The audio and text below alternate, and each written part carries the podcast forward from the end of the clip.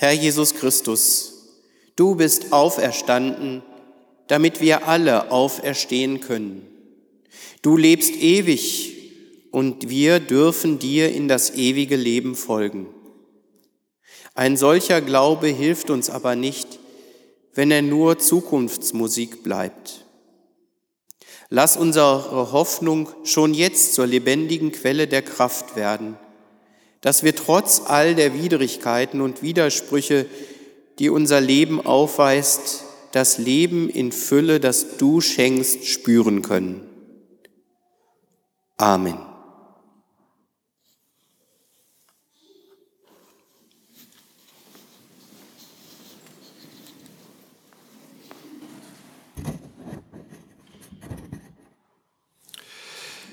Die Epistel steht im ersten Brief des Petrus im ersten Kapitel. Gelobt sei Gott, der Vater unseres Herrn Jesus Christus, der uns nach seiner großen Barmherzigkeit wiedergeboren hat zu einer lebendigen Hoffnung durch die Auferstehung Jesu Christi von den Toten, zu einem unvergänglichen und unbefleckten und unverwelklichen Erbe, das aufbewahrt wird im Himmel für euch, die ihr aus Gottes Macht durch den Glauben bewahrt werdet zur Seligkeit, die bereit ist, dass sie offenbar werde zu der letzten Zeit. Dann werdet ihr euch freuen, die ihr jetzt eine kleine Zeit, wenn es sein soll, traurig seid in mancherlei Anfechtungen, damit euer Glaube als echt und viel kostbarer befunden werde als das vergängliche Gold, das durchs Feuer geläutert wird, zu Lob, Preis und Ehre, wenn offenbart wird Jesus Christus. Ihn habt ihr nicht gesehen und habt ihn doch lieb. Und nun glaubt ihr an ihn, obwohl ihr ihn nicht seht. Ihr werdet euch aber freuen mit unaussprechlicher und herrlicher Freude, wenn ihr das Ziel eures Glaubens erlangt, nämlich der Seelenseligkeit.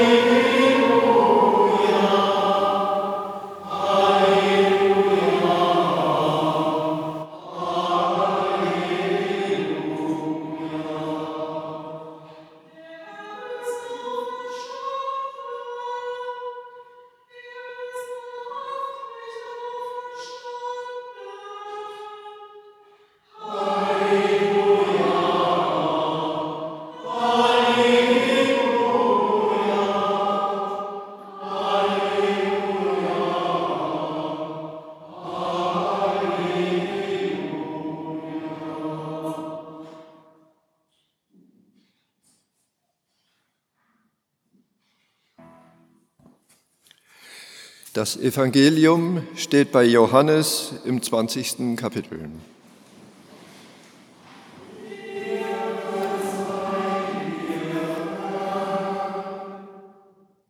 Am Abend des ersten Tages der Woche, als die Jünger versammelt und die Türen verschlossen waren als Furcht vor den Juden, kam Jesus und trat mitten unter sie und spricht zu ihnen, Friede sei mit euch. Und als er das gesagt hatte, zeigte er ihnen die Hände und seine Seite. Da wurden die Jünger froh, dass sie den Herrn sahen. Da sprach Jesus abermal zu ihnen, Friede sei mit euch.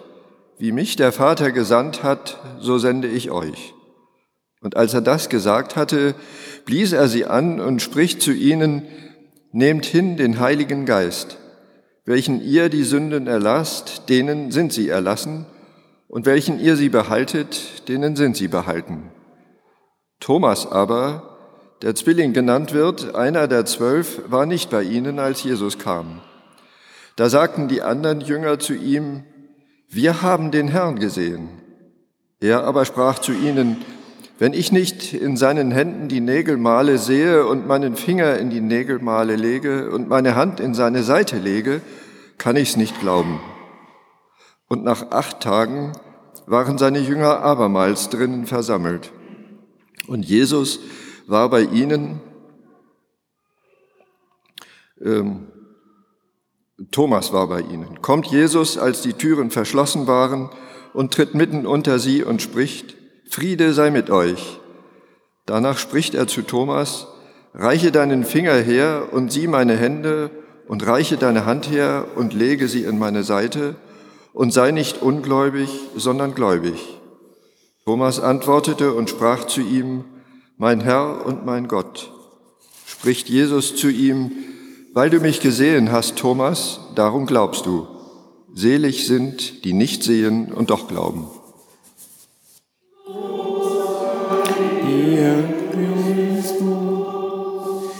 Lasst uns mit der ganzen Christenheit auf Erden unseren Glauben bekennen. Ich glaube an Gott, den Vater, den Allmächtigen, den Schöpfer des Himmels und der Erde. Die Gnade Gottes, der Friede Christi und die Gemeinschaft des Heiligen Geistes sei mit euch allen. Amen. Liebe versammelte Gemeinde, der Predigtext für den heutigen Sonntag quasi Modo Geniti ist gleich die Anschlusserzählung an das, die, das Evangelium, das wir vorhin gehört haben, die Geschichte vom ungläubigen Thomas.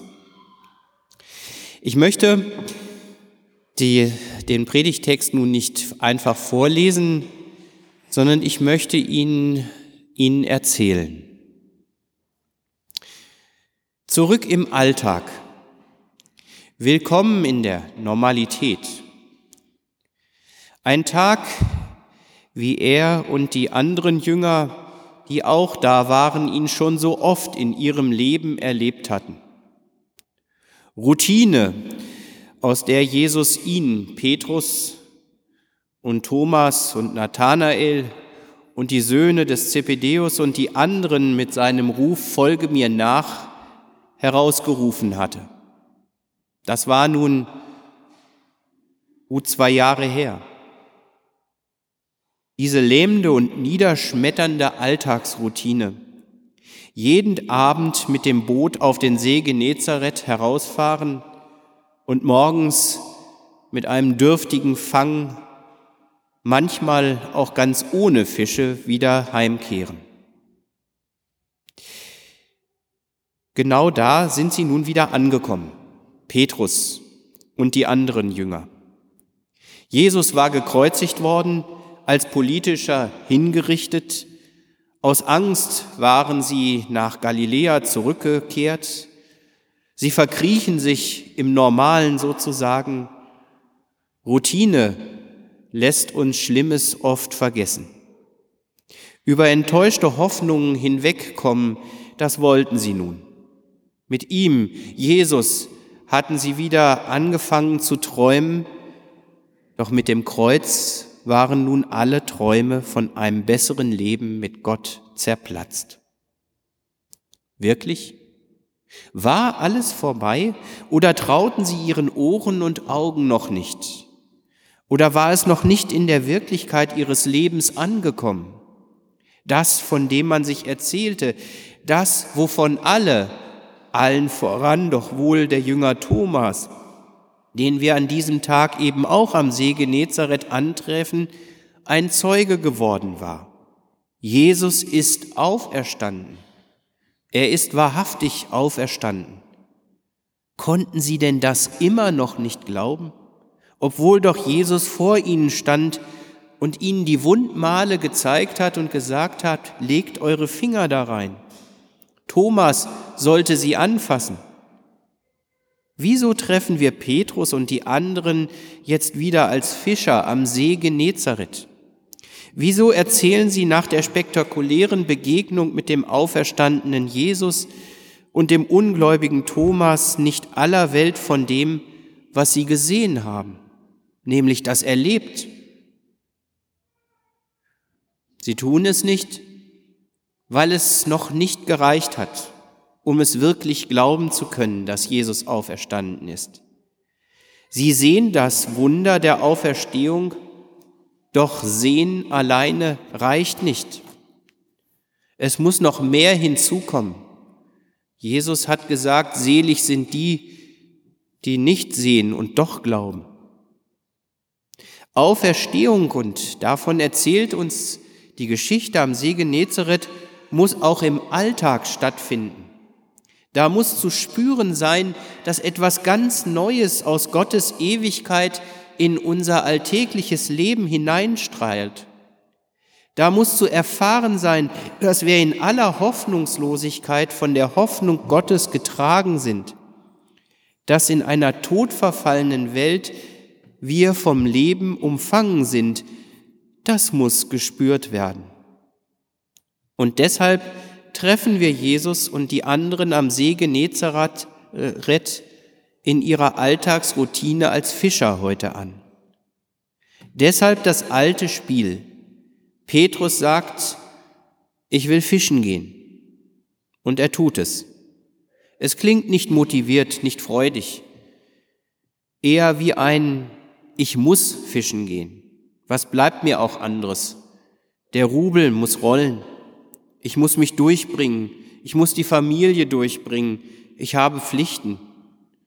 Und wie es so ist, wenn die Arbeit ohne Lust getan wird, sie führt auch zu keinem Erfolg.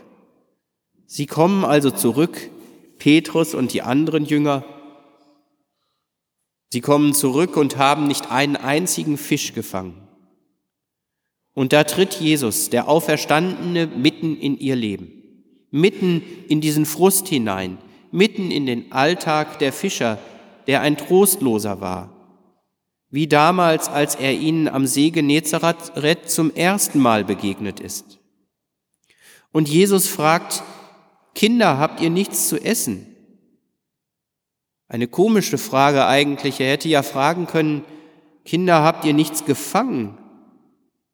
Aber Jesus fängt hier gleich mit dem Schlimmsten an mit der schlimmen Konsequenz dieser vergeblich durchgearbeiteten Nacht. Nichts gefangen, nichts zu essen, Hunger, Not. Hier geht es also um mehr als nur einen kleinen wirtschaftlichen Misserfolg in dieser Nacht, der schon durch einen Erfolg am morgigen Abend ausgeglichen werden kann. Hier geht es um die nackte Existenz. Sie erkennen Jesus nicht gleich obwohl sie ihn ja ein paar Tage vorher, wie wir im Evangelium gehört haben, gesehen haben. Sie antworten einem Fremden, nein, wir haben nichts zu essen.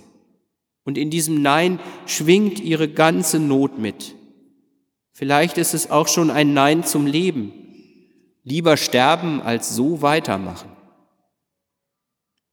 Und jetzt reagiert der Fremde nicht sehr einfühlsam. Es ist ja alles so schlimm und ich verstehe euch, hätte er sagen können, ach komm, jetzt jammern wir erstmal ein bisschen zusammen, aber hinterher geht es uns dann auch nicht besser. Nein, der Fremde, also Jesus, er sagt, fahrt noch mal raus, werft die Netze zur anderen Seite heraus, da werdet ihr finden. Versucht es ganz einfach noch einmal, lasst euch nicht hängen, aus den Erzählungen der anderen Evangelien, die diese Geschichte ziemlich am Anfang äh, berichten, wissen wir ja, dass die Jünger heftig protestiert haben. Herr, wir haben die ganze Nacht gefangen und nichts erreicht. Wozu soll denn das gut sein, dass wir nun nochmal rausfahren? Aber hier, als die Jünger bei Johannes, dem Auferstandenen am See Genezareth begegnen, hier machen sie es einfach. Sind sie zu ermattet, um Jesus zu widersprechen? Oder passiert da etwas mit ihnen in ihrem Inneren? Ein Kraftschub, ein Hoffnungsschimmer vielleicht. Warum tun sie es einfach? Sie tun es. Und siehe da, es hat Erfolg. Die Netze reißen, so voll sind sie. Und jetzt geschieht es. Sie erkennen den Auferstandenen mittendrin in ihrem alltäglichen Handwerk, mitten beim Fischen, da sehen sie Jesus. Nicht Gott verlassen sind wir, sondern Gottvoll wissen sie jetzt. Jesus ist nah, nicht fern. Der Jünger, den Jesus lieb hatte, erkennt Jesus und er sagt dem blind vor sich hin malochenden Petrus, da, da ist der Herr. Da erkennt auch Petrus ihn. Es scheint ihn aus dem Konzept zu reißen. Er erkennt, was ich hier tue, ist mehr als nur Arbeit eines Fischers. Es ist das Leben in Fülle zu kosten, zu berühren, zu erleben. Die vollen Netze, sie sind mehr als nur ein guter Fang. Sie stehen für das Leben in der Fülle. Es ist eine Begegnung mit Jesus mitten im Alltag. War meine gewohnte Arbeit bisher leer und sinnlos, so ist sie jetzt durch Jesus Sinn erfüllt. Es ist nicht Arbeit allein, sondern was ich tue, ist Gottesdienst. Ich tue es aus dem Ruf und auf die Verheißung Jesu hin. Deshalb kann Petrus nicht mehr einfach so weiterarbeiten wie gewohnt. In der Bibel lesen wir, dass er jetzt ein Obergewand anzieht und gürtet sich, als ob er wie ein Fest zu einem Fest ginge. Aber er geht nicht zum Fest, sondern er springt in das Wasser, um die vollen Netze besser einholen zu können. Er feiert ein Fest des Lebens. Und auch die anderen Jünger, die nicht mit hinausgefahren waren, vielleicht weil sie es für sinnlos hielten, vielleicht weil sie einfach zu müde waren, sie sehen jetzt, welch eine Fülle Fische in den Netzen sind. Sie lassen sich von dem Fest des Lebens auf dem See anstecken. Nach der vergeblich durchgearbeiteten Nacht waren sie am sicheren Ufer, aber jetzt verlassen sie das sichere Ufer eilen lachend und jubelnd Petrus und den anderen zur Hilfe und stürzen sich in das Leben hinein. 153 Fische bringen sie an Land. Der Evangelist Johannes weiß das so genau zu berichten. Mehr als genug für sieben Jünger, die hier beieinander waren. Und nun ist es nicht genug des Festes, denn als sie an das Land kommen, hat Jesus schon für sie gesorgt. Er hat ihnen ein Festmahl bereitet. Die Kohlefeuer brennen schon, um die Fische darauf zu braten. Der Auferstandene lädt die Jünger ein, kommt und haltet das Mahl. Da ist es wieder, das Leben in Fülle, das sie auf ihrer Wanderschaft mit Jesus durch Galiläa nach Jerusalem erfahren hatten, als sie alles verlassen hatten, um das zu erleben. Und jetzt dürfen sie es inmitten ihres Alltages erleben. So wie jedes Abendmahl eine kleine Vorwegnahme des großen Festes im Reich Gottes für uns ist, so ist auch dieses Essen am See Genezareth Anbruch von Gottes Welt mitten im Alltag der Fischer. Soweit die Geschichte am See Genezareth. Lassen Sie uns zunächst einmal aus dem Lied Er ist erstanden singen. Das ist das Lied, Moment, 116, genau, die Strophen 1 und 2.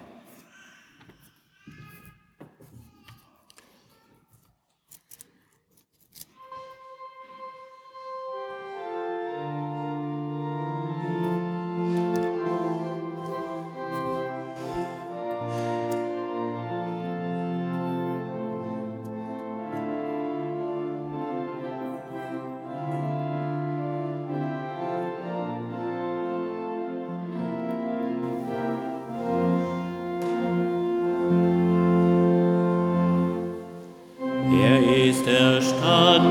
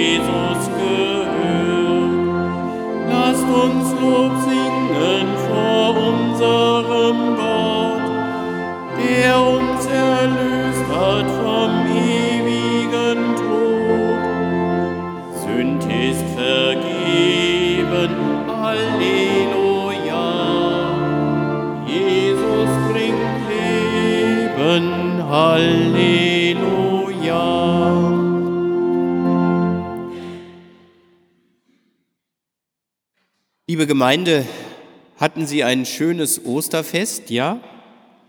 Haben Sie sich Karfreitag in Gedanken aufgemacht zum Kreuz Jesu? Haben Sie in der schönen Osternachtsfeier hier in der Martin-Luther-Kirche aus voller Brust Christ ist erstanden gesungen? Hatten Sie ein schönes Osterfrühstück? Haben Sie das Leben in Fülle gefeiert? Doch was bleibt von einem solchen schönen Fest in unserem Alltag zurück? Da sind wir wie die Fischer am See Genezareth. Wir sind wie Petrus, wie Thomas und wie sie alle heißen. Wir sagen nicht, ich gehe jetzt fischen, wir haben ja ein anderes Handwerk, sondern wir sagen, ich fahre jetzt ins Büro, ich nehme wieder meine Arzttermine wahr ich mache jetzt mal den Haushalt. Aber wie oft ist das nur Funktionieren, aber eben kein Leben in der Fülle? Wie oft kommen wir nach Hause und denken, es war doch alles zu nichts Nütze. Ostern, das Fest des Lebens, eben nur noch eine schöne Erinnerung. Ach ja, und nächstes Jahr feiern wir es halt wieder. Was ist geblieben von der Botschaft? Er ist auferstanden, er ist wahrhaftig auferstanden. Es ist dann etwas geblieben, wenn, wir es dir im, wenn es dir im Alltag so ergeht wie Petrus und den anderen Fischern. Wenn etwas von der Ewigkeit Gottes in deinem Alltag aufleuchtet, der Ewigkeit Gottes, zu der uns Ostern den Weg frei gemacht hat. Wenn du wie Petrus auf Jesu Geheiß hin trotzdem noch einmal auferstehen kannst, noch einmal deine Netze auswerfen, auch wenn es dir zunächst sinnlos vorkommt. Du brauchst dich vor den Verhältnissen in deinem Leben, so wie sie nun mal sind, nicht einschüchtern lassen. Denn was auch passiert, du bist unterwegs hin zu ihm, zu Christus, in sein Reich. Da wirst du auferstehen. Und jetzt, das lernen wir mit den Jüngern am See Genezareth, kommt der auferstandene Christus dir schon entgegen, in deinen Alltag. Ermutigt dich aufzustehen, immer neu aufzustehen, immer neu kleine Auferstehungen in deinem Alltag zu haben. Das Fest des Lebens, das dir in Fülle geschenkt ist, schon jetzt und hier zu ergreifen. Besser als ich es sagen kann, sagt es Marie-Louise Kaschnitz in ihrem Gedicht Auferstehung. Manchmal stehen wir auf, stehen wir zur Auferstehung auf, mitten am Tage, mit unserem lebendigen Haar, mit unserer atmenden Haut. Nur das Gewohnte ist um uns. Keine Fata Morgana von Palmen mit weidenden Löwen und sanften Wölfen. Die Weckuhren hören nicht auf zu ticken. Ihre Leuchtzeiger löschen nicht aus. Und dennoch leicht und dennoch unverwundbar, geordnet in geheimnisvolle Ordnung, vorweggenommen in ein Haus aus Licht. Amen.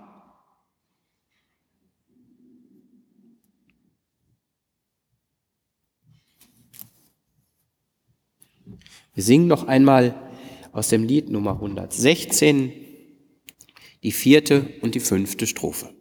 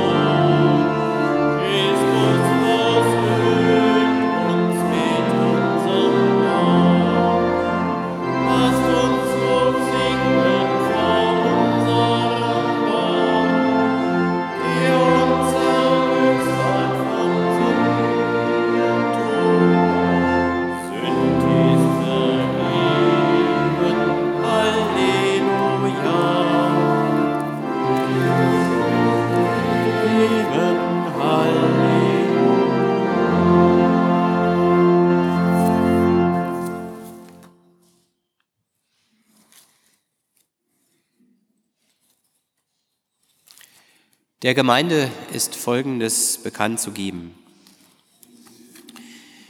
In unserer Gemeinde sind verstorben Herr Helmut Grabbe am 18.02.2017 im Alter von 100 Jahren. Beigesetzt wurde er am 18. April. Er war wohnhaft in Detmold hier in der Rosenstraße 16. Ebenfalls verstorben Herr Winfried Schlegel am 7.4. verstorben im Alter von 77 Jahren und beigesetzt am 21. April wohnhaft hier in Detmold, Jerkser Straße 26. Und wir denken auch an Anneliese Henschel, geborene Höll, die am 4. April im Alter von 84 Jahren verstorben ist und am 12. April beigesetzt worden ist. Sie war zuletzt wohnhaft hier in Detmold in der Moltke Straße. Lasst uns beten.